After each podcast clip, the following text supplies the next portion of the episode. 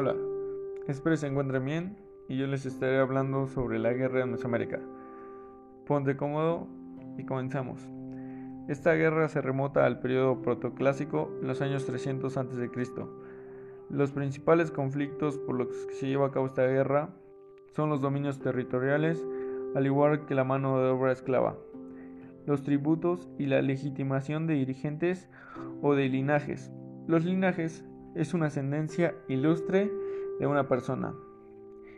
Esta guerra, que tenía el propósito de los dominios territoriales, también se ocupaba para la captura de víctimas, para sacrificios rituales.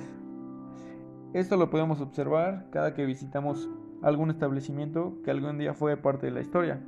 Los podemos encontrar en distintas partes del país, como lo son México, Puebla, Oaxaca, Chiapas, Tabasco y la mayor parte de México. Los territorios de las civilizaciones mesoamericanas constantemente eran modificados por las empresas militares, eso para defender y atacar sus territorios. Sin embargo, utilizaban principalmente fortificaciones que delimitaban dominios que debían ser protegidos. Un ejemplo son los edificios de dos pilas y el Petén Maya, que principalmente se encuentran en la parte sur de México.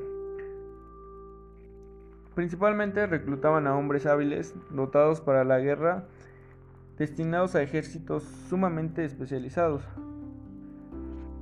Las deificaciones de guerreros representan la máxima inspiración de un militar, incluyendo las ceremonias a los miles de guerreros mexicanos que al morir se convertían en aves con plumaje de fuego para acompañar al sol a su periplo. Periplo es un viaje hacia alrededor de una isla o un continente.